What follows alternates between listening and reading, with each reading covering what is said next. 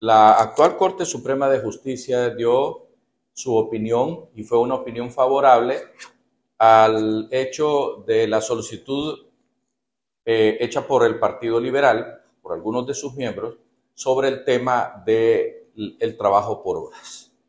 El trabajo por horas fue eh, eliminado debido a que era una promesa de campaña de doña Xiomara y fue promovida precisamente por diputados de Libre. Eh, uno de ellos que nunca ha trabajado en la vida justamente fue el que propuso, el que propuso ese, que anda con una gorrita y una estrellita ahí.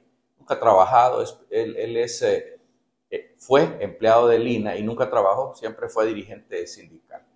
Pero no es nuestra misión descalificar a ese señor. Lo que nosotros queremos es decirle al Congreso de la Nación que es momento de que rectifiquen, de que le den vuelta por lo menos eh, y traten de que la ley sirva para echar a andar eh, sectores de la economía como por ejemplo la industria turística, que es una industria que le da mucho trabajo a decenas, si no cientos de miles de hondureños. Lo mismo eh, la industria de los call centers, que la han satanizado, pero que funciona y trabaja bien, de manera que gente de todas las edades van a trabajar a los call centers porque en muchos casos son profesionales que quieren hacerse dinero extra o, son estudiantes que quieren estudiar de una hora a otra y después trabajar. O amas de casa que tienen libre mientras sus hijos andan en las escuelas y pueden ir a trabajar a los call centers.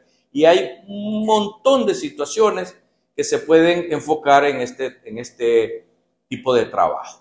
Por esa razón, cuando se hizo borrón nada más eh, no se pensó en esta gente, en estas industrias, que son miles de empleados los que hay, miles de empleados.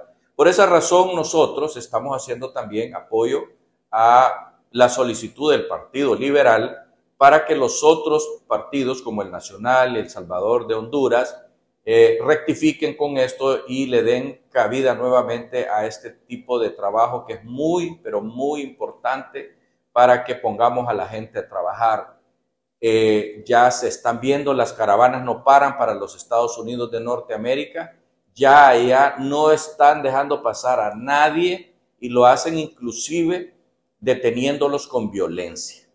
Eh, ya vimos videos terribles de esos cientos de venezolanos que han salido de esa dictadura y caminado por el Darién y por todo Centroamérica para llegar a la triste realidad que es que en los Estados Unidos no los están dejando entrar. Por esa razón nosotros insistimos, hay que darle cabida nuevamente al tema del trabajo por hora. Hasta pronto.